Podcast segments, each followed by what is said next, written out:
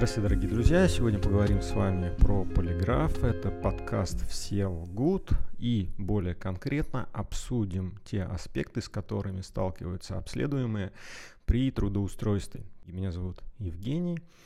Рядом со мной Наталья Михайловна. Мы ведущие подкаста «Все лгут». Все про полиграф.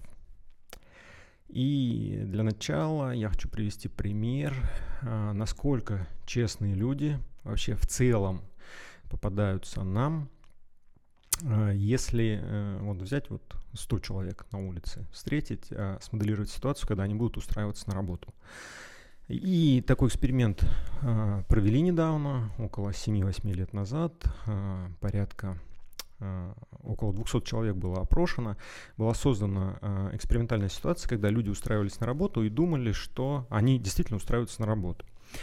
А, и в эксперименте было две части. В первой части а, люди а, проходили интервью при трудоустройстве, кадровое интервью. И в конце этой части им говорили, ребята, вот, ну, извините, мы вас немножечко обманули, вот ваш труд оплачен вот таким-то образом. Предлагали им какую-то денежку. И предлагали принять участие во второй части эксперимента, где им необходимо было сказать, указать места, где они обманывали. Э, и, в общем-то, на эту вторую часть тоже согласилось очень много людей. Ну, там парочка отказалась, по-моему. Вот. И эта вторая часть тоже оплачивалась. И вот э, люди, которые провели этот эксперимент, они, конечно, очень удивились. Почему? Потому что э, 80% людей лгали при трудоустройстве. Ну, там на самом деле даже не 80, там 83 или 87 процентов. Ну, то есть подавляющее большинство лгало, полагая, что они на самом деле устраиваются на работу. Uh-huh. И лгало а, по двум аспектам. Первое, закрывали негативные факты биографии. И второе, добавляли себе профессиональных компетенций. То есть они говорили, что я умею вот делать то, а де-факто они этого не умели. Но в любом случае, что показал этот эксперимент? Что очень-очень много людей, устраиваясь на работу, обманывают работодателя. И работодателю необходима система а, каким-то образом а, выстроенная неких процедур, которые бы позволили а, ну, расставлять точки над «и». Вот. Почему? Потому что вот из этого подавляющего большинства людей, которые обманывают, они не все, не все люди, ну, будем говорить, э, намерены причинить вред работодателю. Да, или опасны. Да, они не опасны в большинстве своем. Э, да, и здесь вот второй пример еще с советских времен, известная такая формула 40-40-20. Э, формула о том, что 40% никогда не совершат правонарушения, Э, другие 40%, ну если всех взять э, людей, э, они совершат правонарушение, если будут к тому определенные условия, и они будут уверены, что об этом никто не узнает. И э, следующая категория людей это 20% еще это те люди, которые сами будут создавать условия для совершения правонарушения. Ну, uh-huh. правонарушение не будем углубляться, будем говорить, что это, это какой-то проступок, который может причинить вред работодателю. Ну, чаще всего для работодателя это, это кража, да, кража информации, а, кража ресурсов, злоупотребление и прочее, какое-то корыстное злоупотребление. То есть получается, что вот из всего, мы попробуем сейчас два примера этих сопоставить, да, из всего массива а, людей, которые устраиваются, то есть если принять а, за правду. Вот э, результаты первого эксперимента, что там порядка 80-90% людей э, обманывают при трудоустройстве. А, и второе, да, вот эту формулу 40-40-20, то получается лишь маленькая часть этих обманывающих людей, она опасна. То есть это те люди, которые будут сами создавать условия для совершения правонарушений. Ну, то есть, грубо говоря, из э, 100% 10-20% лгущих людей, они действительно несут в себе некую угрозу, а остальные лгущие люди, они как бы ну, вот, просто пользуются такими э, ухищрениями для того, чтобы как-то... Набить, получить работу. Да, получить работу, либо вот как-то выглядеть лучшим образом да, в глазах проверяющего, соответственно, работодателя в том числе. Вот, то есть вот э, об этих десяти, да, э, стоит э, на них обращать внимание и распознать именно из количества вот, ну, 80% лгущих людей. Действительно, ну вот процент людей вот с таким отклоняющимся, девиантным, мы в кучу все не будем мешать, вот, он, он такой не, не очень большой, да, но он примерно вот вписывается вот в эти проценты. Да, это, uh-huh. это, это опасные люди, которых нам необходимо выявлять, опасные для работодателя. То есть мы-то начали с чего? Что лгут все, но не все лгуны опасные. Вот. Да. И, соответственно, вот, вот, вот это такая проблема существует. Вот. И, соответственно, вот, но когда человек приходит на полиграф и обманывает, и если он попадает к такому э, специалисту-полиграфологу, там, начинающему, и человек обманывает в какой-то мелочи, э, ну, условно говоря, да, бабушку не перевел через дорогу, там, я условно говоря, утрирую, то полиграфолог может а, помочь ему не получить работу по этому основанию, потому что эта ложь будет тоже обнаружена. Вот, поэтому мы-то сегодня будем говорить о рекомендациях, как нужно а, что нужно делать, как нужно себя вести во время а, обследования, чтобы его успешно пройти, если э, вы не убивали Кеннеди, да? Вот, то есть примерно вот а, о таких вот аспектах мы сегодня попробуем поговорить. Ну, по крайней мере, раскрыть некоторые вопросы, которые позволят пройти эту процедуру э, более, э, что ли, успешно. Хорошо, давайте сейчас обсудим такой основной момент, что же все-таки ожидать тестируемому кандидату на работу, который идет на собеседование с применением полиграфа.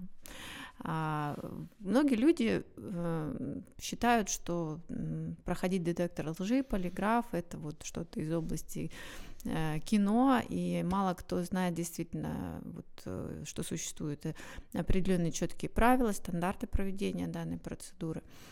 А люди, ну, как бы обладающие какими-то абстрактными понятиями, очень сильно э, стрессуют по этому поводу, испытывают большой стресс, идя э, к полиграфологу на прием. Вот, потому, только потому, что они не идут впервые, не знают, что ожидать, не знают, какие вопросы им будут задавать там. А, то есть кто-то думает, что будут там э, личные вопросы личного характера обсуждать, э, еще какие-то факты прошлого а, нелицеприятные. Ну, каждый человек когда-то ошибался, в общем, не все готовы признавать именно на полиграфе, да, какие-то ошибки своего прошлого, но на самом деле а, структурно, вот давайте там, чтобы люди понимали, которые слушают нас, вот, а, что их ждет. Первое это, возможно, когда вы придете, вам дадут какие-то психологические тесты, а, пройти, а, они даются для того, чтобы составить ваш психологический портрет. Ну, то есть определить ваши акцентуации, определить ваши а, такие основные характеристики вашей личности с психологической точки зрения, а, выявить, э, ну вот э, у каждой должности есть набор компетенций, соответственно, личных характеристик, которые как бы приветствуются. Ну, вот, вот такие э, тесты. Пом- помогу немножко, чтобы было понятнее. Ну вот, предположим, человек идет в продаже к примеру, в супермаркете, да, э, в каком-нибудь электронике э, человек будет продавать э, электронику. Это одним качеством человека должен обладать. Uh-huh. А, а если человек идет в подразделение, где он будет айтишником, например, в информационную безопасность, а здесь совершенно другим э, качеством должен человек обладать. И если их местами поменять, ну, э, будет не очень хорошо. Вот, потому что mm-hmm. человек, который умеет продавать, э, у него совершенно другие компетен... личностные э, предрасположенности. То есть у него может быть там не быть образования, еще что-то, и, и у айтишника может быть не быть образования, но он туда впишется как вот, я не знаю, как э, ключ к замку. Вот. Uh-huh. Но если их поменять, то это будет просто катастрофа. Вот. Э, для этого необходимо это типирование. Э, полиграфологи это тоже делают, и это достаточно спорный вопрос вообще делать это или не делать, должен ли это делать полиграфолог или не должен, но... Ну, я отметила, что возможно, да, такой да, вариант да. может быть. Ну, я просто хочу рассказать, откуда это. Дело uh-huh. в том, что э, есть э, оценка психологическая э, в разных подразделениях государственных. И там полиграф, он идет следом за вот этим психофизиологическим обследованием и рядышком они находятся, и они вместе используются. Вот оттуда вот эта история. То есть, mm если делать хорошо, то желательно делать так. uh Вот. Почему? Ну, там по разным причинам. Ну, вот такая ремарка небольшая. uh uh Далее, э, после того, как первый этап пройден, э, у вас происходит знакомство с э, экспертом непосредственно. Обычно на, на при знакомстве просят рассказать о себе, да, то есть эксперт попросит вас рассказать о себе, основываясь на вот вашем трудовом жизненном пути, на вашей профессиональной деятельности, да, ну, какие-то факты биографии, там, социальной жизни тоже следует осветить, вот, но каких-то личных, глубоких вопросов касательно симпатии, антипатии, э, там, выбора, не знаю, партнера и так далее, э, это, как правило, не спрашивают на, на собеседовании, на интервью. Вот, соответственно, человек начинает рассказывать э, по, может быть, это будет от первого места работы, в зависимости от багажа, даже жизненного опыта, а, либо там за последние 5-10 лет э, свои предыдущие места работы, какой был функционал, с чем человек сталкивался, с какими задачами, какие были достижения, какие были недостатки какая, как считает человек, какая у него зона развития, либо на, наоборот, в чем он хорош.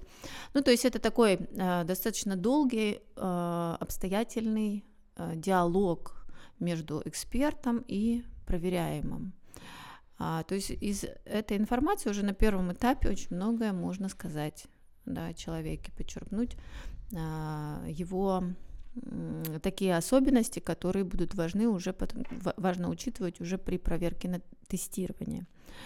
А вот, соответственно, эта беседа длится около двух часов, плюс-минус, полтора-два часа, как правило, иногда это больше занимает, опять же, если а, большой жизненный опыт у человека, от его возраста, социального уровня, это зависит. А вот, э, после чего уже на этапе, первом этапе вот этой беседы э, полиграфолог, эксперт уже складывает представление. Правда ведь это ну, достаточно такой э, хороший прием, чтобы уже до тестирования о человеке представление общее сложилось, да? Какой это человек, как он себя ведет в тех или иных ситуациях, если у него а, ну, действительно такие сложные моменты, да, в которые нужно углубиться, чтобы разобраться. Вот, э, то есть большой пласт информации, он помогает вот выделить какие-то рэперные точки, какие-то основные акценты, которые важны будут для работодателя, да, потому что когда человек излагает о себе в такой свободной форме, ну, то есть э, на что полиграфологи обращают внимание? На то, как это рассказывается, да, каким языком, какие используются выражения. А, то есть это такой анализ лингвистический в том числе, да. А, это оценка идет, э, как человек себя вел в определенных ситуациях. Ну и так далее.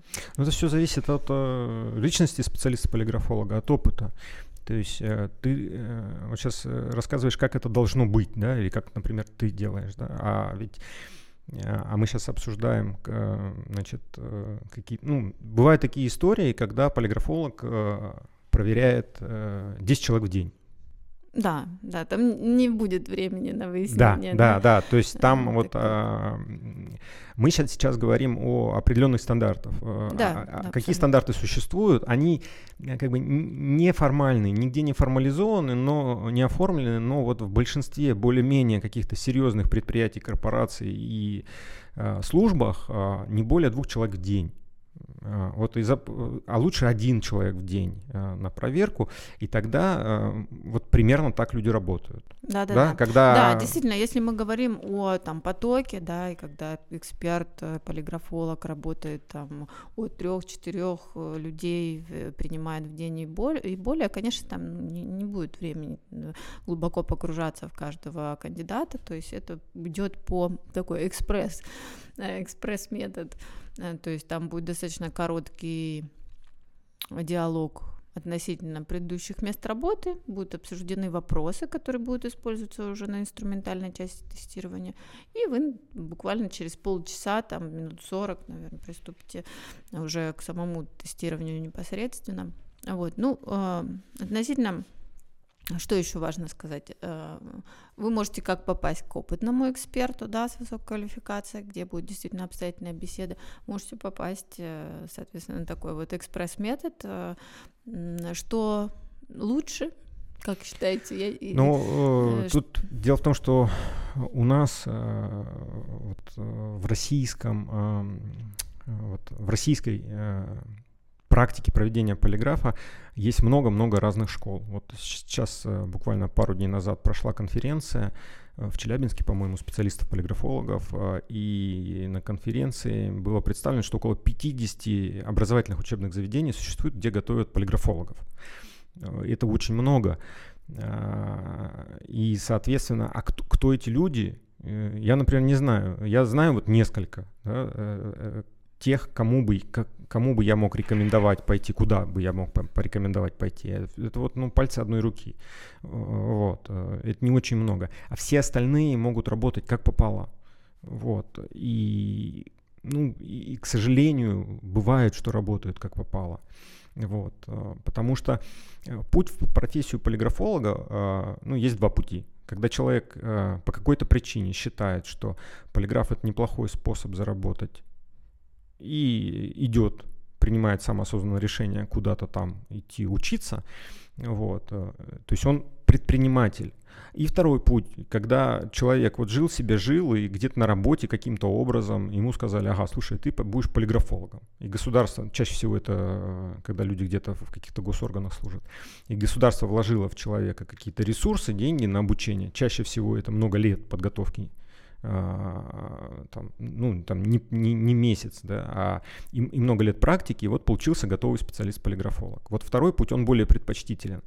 Такие люди, э, они, они имеют нравственные, э, мы перешли, получается, к обсуждению, да, портрета полиграфолога типичного, хорошего. Ну да, тут, тут я хотела такую uh-huh. ремарочку. На самом деле, вот что для кандидата, именно для человека, которому предстоит тестирование, лучше попасть, э, ну и успешнее, соответственно, пройти, э, скорее скорее всего, попасть э, к эксперту, который будет, э, ну, вот работать не очень правильно с точки зрения стандартов, да, то есть процент успешности прохождения будет выше, наверное, у этого эксперта, потому что он не будет э, там досконально, глубоко? да, глубоко да, углубляться, не будет обращать внимание на детали, то есть у него этот поток, и, соответственно, он много чего пропускает. Да, ну и мимо. он много чего фантазирует, то есть он хороших людей может окрестить каким-нибудь каким-нибудь образом ну вот, а, это плохим, вот как раз да, большая да, проблема, да, вот э, э, по итогу. Либо там будут все э, зеленые, все честные, ну, хорошие ну, люди, здесь, здесь, э, либо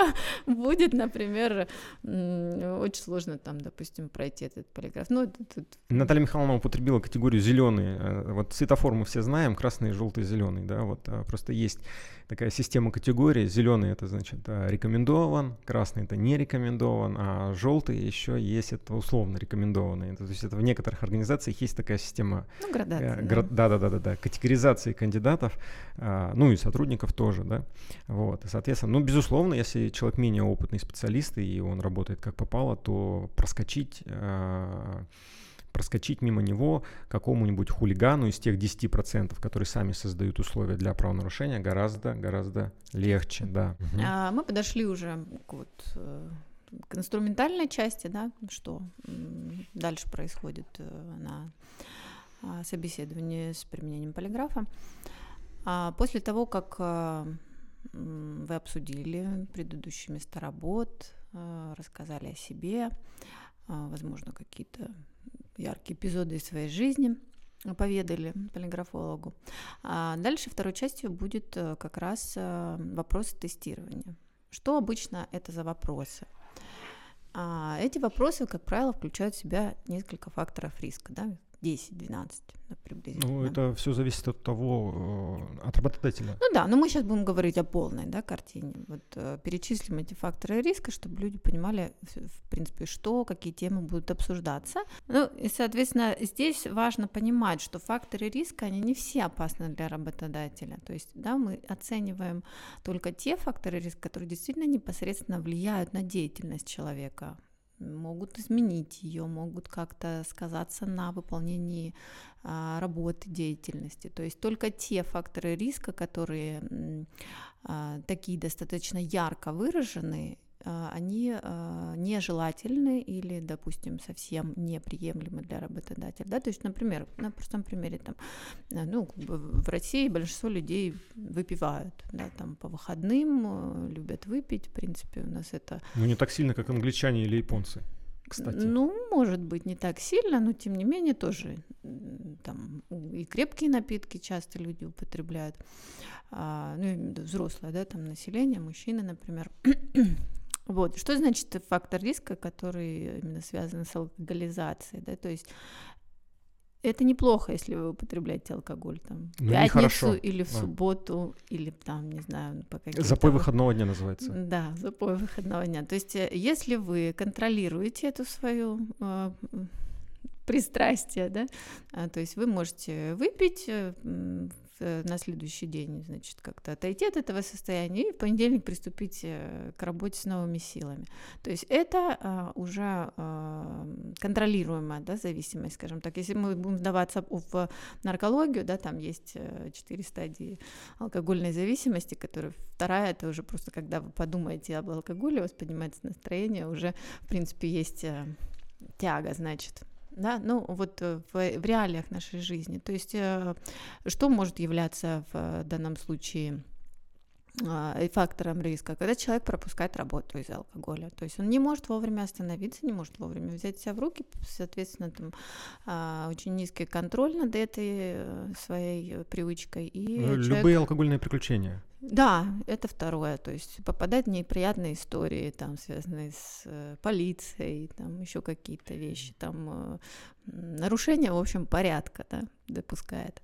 Вот, соответственно, это будет являться таким серьезным достаточно фактором риска. Но если человек хоть даже через день выпивает бокал вина, а, там, не знаю, в конце недели может посидеть с друзьями или в семье там выпить, ну, то есть, но придерживаются да, социальных норм, то это как бы можно выносить, конечно, фактор риска, но это такой несущественный. То есть чем это чревато? То есть человек может там в процессе жизни, да, как-то там испытать какой-то стресс, какие-то изменения в жизни негативные произойдут, и человек там, эта привычка усугубляется, да, соответственно, есть фактор риска, что человек может там спиться в какой-то момент. Ну, примеров ну, много. Да, есть такие моменты. Вот, поэтому здесь важно понимать, что ничего плохого, если вы там расскажете, как вы действительно там употребляете алкоголь с какой частотой, а, ну, соответственно, понимая то, что вот, э, да, если вы там алкоголь присутствует часто в вашей жизни, вы все равно фактически ну, как бы находитесь в этой зоне риска. А вот. Но если вы не допускаете каких-то серьезных проступков, серьезных э, негативных последствий не происходит после вашего возлияния, то как бы, это не несет в себе такую вот страшную угрозу. Я сейчас быстренько еще напомню, то есть мы сейчас говорим с Натальей Михайловной о том, что каким образом полиграф э, используется при трудоустройстве в рамках так называемого кадрового скрининга. Полиграф, он гораздо шире. Его можно применять в других а, областях. И, и да, в будущем мы, мы, да, в будущем мы обо всем поговорим, но сейчас мы говорим именно про трудоустройство кадровое. Угу. Ну, вы про факторы риска не договорили, я их просто а. озвучу, чтобы люди э, ну, уже понимали, да, имели представление. А, значит, э, факторы риска связаны с алкоголем, соответственно, с наркотиками, да, ну, со всеми видами зависимости. Есть еще у нас игровая зависимость, да, есть у нас э, зависимость какая? Я не знаю, там, ну, кто-то кушать может э, много. Там, это тоже зависимость, да, когда ты ну, да, 350 да, килограмм да. весишь э, и на мотороллере на специальном ездишь в супермаркет за продуктами. Ну, в общем, э, это все, что связано, да, с э, физическими такими последствиями. Потом а, основная большая часть касается коррупционных эпизодов в прошлом. Соответственно, если наличие коррупционных эпизодов в прошлом, это может быть проекция того, что человек может нарушить правила и в будущем. Соответственно, тоже человек, который совершал когда-либо подобные действия, он автоматически попадает тоже вот под вопрос, да, будет ли его поведение контролируемым в будущем. Соответственно, там уже Ну там тоже очень много нюансов. Вот. Да, иногда вот эти, э, как сказать, нарушения, да, они... Ну ретро-бонусы там всякие разные они, и так далее. Э, рас... Со стороны работодателя Со стороны идут. работодателя исходят, и, соответственно, человек, находясь в этой системе, ну, как бы должен им следовать. Ну, как бы тут тоже очень важно важно понимать, э, какова инициатива самого человека в данных действиях. а, как мы уже говорили, да, вот только 20, 10, 20 процентов это люди, которые ищут возможности на, таким образом там, совершить правонарушение, чтобы обогатиться, имеют корыстные интересы. Ну и потом, кстати, вот э, статистика, да, по результатам э, проверок на полиграфии кадровых, обычно это так и есть 20 процентов. Угу. То есть вот в среднем э, эта цифра, она вот остается неизменной. Плюс-минус это где-то 20% людей, которые не проходят. Вот. Ну, да, э, да. Это вот на разных предприятиях. То есть вот она и есть эта цифра. Несмотря на то, что, например, вот мы с Натальей Михайловной работали на предприятии много лет, а, где э, к нам попадали люди, они просто святые уже по документам. Угу. То есть они прошли там 10 э, разных, значит, этих, как его вот, барьеров проверок, да, и вот он приходит, вот, вот, нимба только не хватает у него над головой, и тем не менее, да, вот от этих вот людей еще 20% э, минус. Почему? Потому что там вот много-много-много чего есть. Вот. Извините. Да, да, ничего. А, вот, и, соответственно, эм, какие-то правонарушения в предыдущих, вообще в социальной жизни, на предыдущих местах работы, ну, это вот именно, да, опять же, можно объединить большой блок коррупции, да, коррупционных эпизодов в прошлом. А, долговые обязательства, да, просроченные. по, просроченные, повышенная долговая нагрузка, потому что это автоматически тоже является фактором риска, потому что, да, как э, э, меняются условия жизни, какие-то обстоятельства, человек может э, там пойти на то, чтобы нарушить, да, правила, чтобы там спасти себя, да, то есть как-то вылезти из долгов, или на, нагрузка на самом деле становится непосильной, человеку ничего не остается, как добывать себе, да, дополнительные средства для выживания, скажем так. Ну, тоже много разных нюансов. А, то есть, ну, это тоже является, выносим это фактор риска. Далее, проблемы со здоровьем тоже можно а, отнести к фактору риска. Есть люди там со слабым здоровьем, которые тоже часто болеют, часто уходят в отпуска, а, которые ну, не могут выдержать, там, допустим, определенную нагрузку на работе, которая там, э, предполагает работодатель, беря этого человека на работу, что он будет выполнять, но он по там, физическим, там, по своим ну, состоянию здоровья ну, как бы не способен да, на это. Ну, это достаточно дискуссионный вопрос. Помнишь, когда вот этот Морди Газит израильтянин приезжал, э, и мы да, эту что... тему поднимали, угу. да, да. То есть, например, вот, э, то есть один из старейших полиграфологов Израиля э, приезжал, э, проводил обучение здесь в России, по-моему, что-то 5 или 4 или 6 дней. Э, вот. Э, я не помню, какой год, 17-й, может быть, был, да? Недавно смотрела эти сертификаты, 18-й год. Ага. Вот. Э, его как раз-таки эта тема озадачила. То есть зачем спрашивать про здоровье? Угу. Да? И эта тема не только его задача, то есть в зависимости от предприятия или, допустим, службы, э, допустим, на какой-нибудь государственной службе это очень важно, угу. потому что есть категории годности. Там, а, а если, допустим, к примеру, какое-то гражданское, коммерческое предприятие, то там, по идее, этот вопрос может быть не очень уместен. Вот, но ну это, да, это дискуссионный да. вопрос. Да, да но... то есть это, на это да. обращают внимание, но я тоже не могу сказать того, что это там является таким очень серьезным фактором, который вот прям берется во внимание. Ну, во-первых, такой процент людей достаточно низкий, да, у кого там что-то не так со здоровьем, и они там пытаются ну, как бы найти себе работу.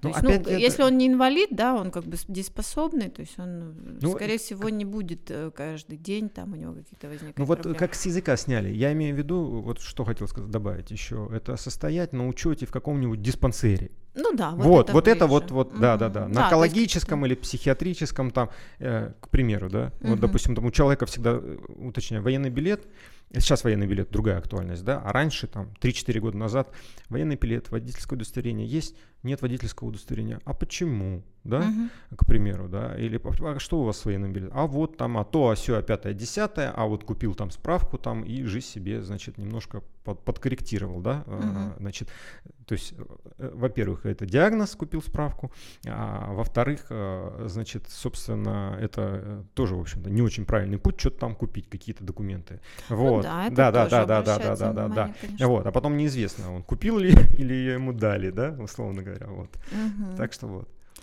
Да, совершенно верно. Ну и, э, соответственно, какие еще у нас такие темы ну, основные для обсуждения. Да, еще основное э, мотивы э, трудоустройства на работу тоже очень важны. Есть такое понятие, как промышленный шпионаж или вот устройство на работу с мотивом слива информации. Да, вот и... если честно, что-то не встречал я, вот, ну не помню, чтобы такое попадалось. Нет, почему? Я встречала, были, например, э, кандидаты, которые имеют параллельно собственный бизнес, и, допустим, он устраивается а, с той целью, чтобы потом заключить договор, допустим, как подряд, с подрядной организацией, так, с аффилированной компанией, допустим, или родственники имеют, да, какой-то бизнес, допустим, поставки чего-то, вот они хотят зайти, чтобы э, иметь ресурс, влиять но, на вот э, заключение договоров вот, с аффилированной компанией. Такое бывало. А, или, например, там вот устраивается в отдел логистики, да, например, а у него есть своя там ИП, которая, там, не знаю, вот эти большие машины, там, допустим, вот, вот с ними можно, да, как-то тоже повлиять, чтобы тоже работать, отдавать заказы. Но это уже вот такая... А, вообще, в принципе, наличие собственного бизнеса, это уже является конфликтом интересов, ну, вот как в правиле, в правило многих компаний это не приветствуется. То есть даже если этот бизнес там не требует участия, то есть ну, не будет тратить рабочее время, скорее всего, да, на решение своих э, личных вопросов, бизнес-вопросов, то э, все равно, ну, как бы, если есть какой-то бизнес, то есть какая-то доля времени на него уходит. И это может быть э, и рабочее время, да, поэтому ну, тут тоже такой спорный момент. То есть кто-то из работодателей допускает это, почему нет, там, если человек имеет дополнительный доход, да, зарабатывать. Ну, главное, чтобы это не пересекалось с интересами бизнеса работодателя. Вот, это тоже момент э, частенько звучит, и обязательно это проясняют на тестировании. Ну, соответственно, мы плавно двигаемся дальше. А, что на процедуре э, самого тестирования важно? Важно, чтобы вас ознакомились с э, списком вопросов и обсудили с вами до того, как вы будете подключены к датчикам. А, то есть все вопросы вы должны понимать четко, иметь э, на них однозначный ответ. Да, если вопрос вам кажется непонятным или не совсем логично звучащим, или э, вы не понимаете, да, что конкретно у вас хотят э, ну, этим вопросом узнать, а, то, конечно, лучше ну, как бы переспросить, лучше это, на этом вопросе остановиться подробнее и э, как бы его проговорить. Ну, типа вопросов мы сейчас не будем обсуждать, да? Это ну, я думаю, что другого... мы, наверное, их вообще не будем обсуждать никогда, скорее всего, потому что это все-таки э, такая тема, как бы точно не для широкого обсуждения. Ну да, да. Ну, Хотя вот. это все есть в интернете, все уже да. об этом знают. Но, это, но потом да, кто-нибудь на нас, кто-нибудь из коллег потом на нас покажет пальцем, скажет, а вон они там вот вообще там такие негодяи все и так далее. Все секреты рассказали. Да, но секреты на самом, все секреты эти секреты Поля Шанеля. Вот. Mm-hmm. А, а если какие-то секреты есть, ну я, например, если честно, вот не знаю. По-моему, и нету никаких секретов особо. Все вот написано прям. Нет, ну просто не все люди понимают, да, да чем, они знают, что есть там несколько типов вопросов, но не, не понимают, для чего задается, например, вопрос там, касающийся личности. Там, uh-huh, да, uh-huh, uh-huh. Вот для чего его спрашивают. Uh-huh, uh-huh. То есть он такой достаточно эмоциональный вопрос, и вот не всегда понятно, почему его используют. Но это используется намеренно, да, для, потому что метод предполагает его использование. Вот, но это как бы другая история. А, да. Далее, э, после того, как все вопросы с вами будут обсуждены, уже вам вас э, посадят в правильную позицию, оденут датчики, начнется тестирование. Кресло специальное, скорее всего. Э, ну, если это в компании, да, это. Ну, обычно, если есть, да. Это угу. обычно специальное кресло а, для проведения проверок. Ну и там зависит от аппарата, который да, используют именно от прибора. Слушай, вот какая не, не, необъятная тема, да? То есть вот, э, по идее, сейчас бы а, рассказать про требования к помещениям. То есть помещения uh-huh. должны быть такие-то. А, значит, про требования к креслам. Кресла должны быть такие-то. Там, о том, как посадить человека, как э, значит, ну, это где, да, такие не, частности, э, э, но, да, это отдельно. Дьявол в мелочах. Вот, э, по большому счету. Хорошо. А дальше полиграфы. Да? Приборы разные есть. Вот. Э, огромное количество приборов э, и, соответственно, образование школы чаще всего вот кто продает приборы, тот и обучает полиграфологов. И, соответственно, то есть, по идее, надо бы обсудить, да, вот это uh-huh. тоже, да, вот такой прибор есть, такой прибор и так далее. Вот, я к чему? К тому, что тема очень необъятная на самом деле. Вот мы хотели все это в одном быстренько рассказать, но никак не получается, поэтому uh-huh. отдельно, отдельно, отдельно нужно все вот это рассказать. Вот. Ну, мы потихонечку переходим к тестированию. Да. Ну, соответственно, вот э, здесь важный момент, да, метод предполагает э, определенную структуру э, теста. Первое, что обычно это стимулирующий тест на имя, может быть, это на числа, да, то есть это самый первый тест, который вам зададут, когда вы уже подключат датчики и сядете на тестирование.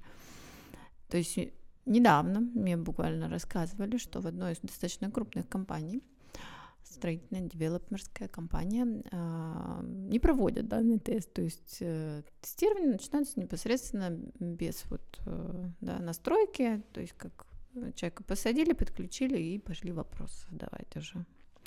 То есть э, вот этот тест стимулирующий, он э, необходим, да, он предполагает, что э, человек эксперт работает методологически правильно. Далее, ну, вот эти все вопросы, которые с вами согласованы, они будут повторяться а, дважды, трижды, возможно, и более раз. Ну, то есть, не менее трех? Не менее трех раз, да. По то очереди? Есть, ну да, то есть э, э, тесты, обычно 2-3 теста, да, и повторы происходят не менее трех раз. Одних и тех же вопросов.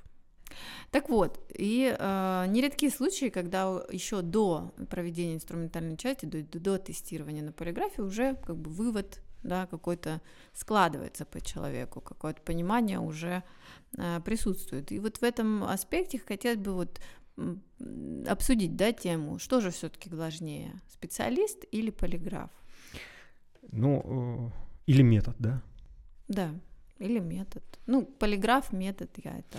Ну, вот, м- вот в моем понимании, опять мы про портрет полиграфолога как-то немного, получается, говорим. В моем понимании хороший полиграфолог — это грамотный полиграфолог и точный полиграфолог, который корректно а, использует а, технологию и получает достоверные, точные результаты, не делает ошибок. Но важно в этом понимать, что сам по себе полиграф, вот как инструмент, как машина — это не соковыжималка. Это, это не вот ну, прибор без человека, без специалиста бесполезен. А сам по себе э, полиграф это, еще раз подчеркну, это такая бездушная машина, которая вот э, без человека, специалиста компетентного, вот результата никакого не даст. Вот. Ну, так вот, если, я не знаю, сумбурно, может быть, как-то э, размазано, но...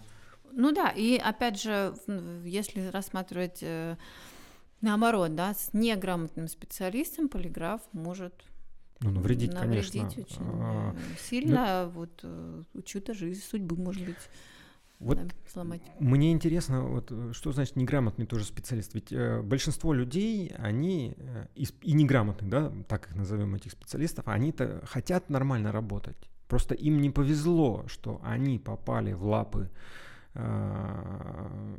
таких людей, которые сами не умеют, еще учат и корочки дают. Uh-huh, вот в этом uh-huh. им, им не повезло. Uh-huh, то есть uh-huh. вот, э, то есть я ранее говорил о том, что очень хорошо, если человек был отобран системой какой-то государственной, подготовлен, э, ну там дослужился до пенсии, ушел на пенсию и вот выйдя на пенсию начинает работать полиграфологом, потому что он ничего другого больше не умеет. Вот это вот хорошая штука, когда люди и морально зрелые, и специалисты хорошие, они начинают вот, э, ну, вот такую карьеру свою, ну, новую, да, вот они работают. А если человек э, пошел, выбрал какое-то самое дешевое, непонятное образовательное учреждение, самый недорогой, э, пошел туда поучиться, и он там за две недели дали какую-то корочку, а, но он хороший предприниматель, и он пошел вот зарабатывать uh-huh. деньги, да, вот это здесь, конечно, плохо. Не ответил, да, получается? А вопрос, кто главнее? Машина и... Ну, ну, Не, ну, ну почему? Ну, надо, кстати, отдать должное. На, надо, ответ. кстати, отдать должное, что есть э, по поводу полиграфа э, ценз определенный. То есть хороший полиграф это опять-таки точный полиграф, то есть технически хорошо настроенный, э, который обладает там определенным количеством э, каналов. Есть вот такой канал, есть такой канал, есть такой канал. Минимум, да, и там может быть пара-тройка дополнительных. Вот. В общем-то, производителей полиграфов в мире их немного, и в России тоже не очень много. Вот. Они все на виду. Появляются какие-то новые полиграфы, вот, появляются, пропадают, но в целом, в общем-то, этот вот пул, да, он уже занят, вот, и есть те, которые лучше, есть те, которые хуже, а, точнее, менее точ, точные, вот, но в целом это как бы такая технология, которая уже почти сто лет существует в неизменном виде. Угу. Ну, плюс-минус там трех, классический трехканальный полиграф, он, по-моему, вот сотню лет как раз появился. Вот, значит, полиграфы, поэтому вот тоже очень важная составляющая. И, и, и ну, есть такие полиграфы, конечно, которые ушли, вот, но ушли они не потому, что они плохие. Например, Эпос ушел.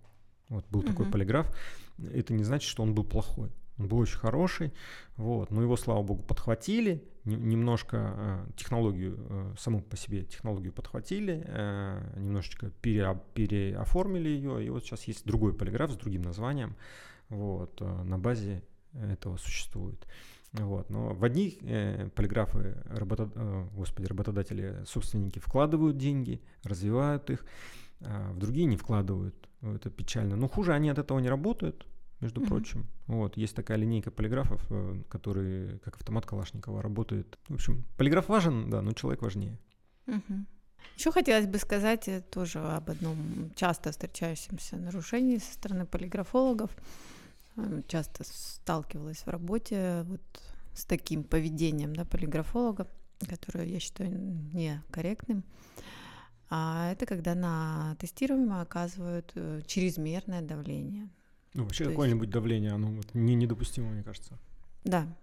Ну, иногда, может быть, какие-то моменты э, с психологической точки зрения, там, как-то на вопрос, э, чтобы человек, да, ответил более развернуто или что-то вот из этого, но э, именно психологическое давление и воздействие, такие как запугивание, там, не знаю, как... Грубое психологическое давление, не, не тонкие манипуляции, а грубое, да, да? Да, то есть это считаю недопустимым, тоже бывает, что люди сталкиваются с таким поведением эксперта, и как бы им сложно в этой ситуации ориентироваться, потому что они не знают, может быть, так должно быть, и как-то вот пытаются выйти из положения, э, но на самом деле это должно пресекаться, а, то есть человек, идя на тестирование, должен знать, что никто не может на него оказывать психологическое давление, а, никто не может ему угрожать, запугивать там и подобные действия вербальные да, по отношению к нему проявлять.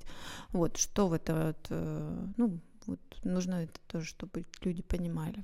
Вот э, я не знаю, правильно ли я понял вас, Наталья Михайловна, вот я какие-то какие откровенные грубые формы у меня сейчас всплыли в памяти. Конкретные люди есть такие, которые прям, ну, от которых люди, я не знаю, Уходить, в ужасе уходят. Да, да, да. Сердечным да. приступом. Ну да, да, да. То есть такое тоже бывает, к сожалению. Вот, а, и это вот такой стиль деятельности некоторых специалистов, он, ну вот, я не знаю, тоже, наверное, не очень хорошо. Да, не Одноз, очень однозначно хорошо. нехорошо. Однозначно нехорошо. Но тут опять-таки вопрос, а, что, как, ну как бы, как работать, да?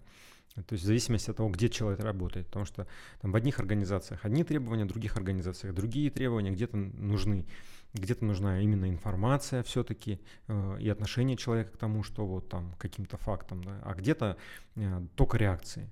То есть вот угу. рынок сейчас такой, да, я вот... Э, ну да, там... нет смысла спрашивать, то есть по реакциям принимается вывод и, в общем-то... Да, где-то какой-то работодатель э, Кому-то нужны только реакции, кому-то нужны именно информация. То есть это вот э, в России на сегодняшний день, если брать частный сектор, то каких-то стандартов нет. Вот. Закон о, о полиграфии э, тоже не... То есть как бы то 10 лет назад была попытка... Деятельность не лицензирована, да? Ну, э, э, да, это да, да.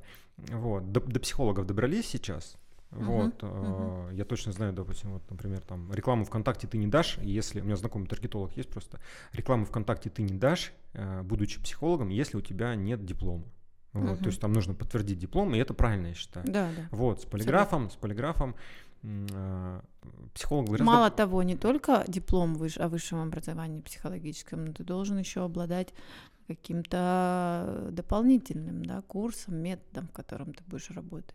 Mm, ну вот, э, вот таких это, деталей я не знаю, но это, это, это хорошо, что государство наводит порядок. Потому что а... этого мало, вот если иметь чисто базовое э, психологическое образование высшее 5 лет, этого мало для того, чтобы осуществлять именно консультативную деятельность, да, то есть обязательно нужно еще доучиваться, ну, разные есть направления, методы, курсы, а, вот, соответственно, подкреплять э, какими-то корочками. Но, но, но это хорошо. Да, то есть, это э, прекрасно. Потому что э, хулиганов нужно как-то ограничивать, вот, от их деструктивного влияния, вот. Слава богу, что психологии такое есть, но вот в полиграфии еще пока нет. Не знаю, будет или не будет, потому что поли... психологов-то их очень много. Ну, наверное. Да, то есть их э, сильно много, а полиграфологов очень мало. То есть я не знаю, 10 тысяч наберется в России или нет. Угу. Вот, э, и, вот очень-очень-очень мало. И, э, а ведь государственная машина это такая серьезная штука, то есть там, может, она и незначимая, это не опасно. Вот, вот. Американцы, по-моему, в 86 году полиграф запретили. Э, вот, э, потому что там это просто приобрело, то есть он, перест... он начал мешать экономике. То есть э, полиграф был везде, э, его, ну это к следующей теме, то есть поговорим дальше про историю немного. Вот, ну пока не так все, вот, пока не так. Хотя тоже еще вопрос.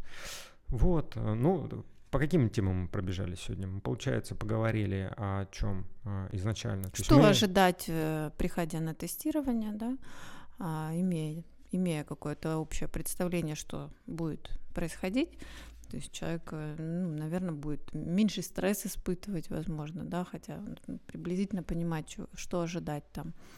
А, ну и, соответственно, вот э, что люди, э, как правило, 80% да, все-таки лгут в той или иной степени, и вот не все из них действительно опасны. Ну вот на этой ноте, наверное, простимся э, с нашими да, до слушателями, новых встреч. зрителями. Да, да, да, да, да. В новых эфирах будем рассказывать и подписывайтесь постепенно, да, вот такую большую тему, действительно, которую можно очень, да, очень по... долго, да, обсуждать. Да. Подписывайтесь на канал, задавайте вопросы, будем стараться отвечать в комментариях. Если это э, аудиоподкаст, ну тогда, тогда просто подписывайтесь.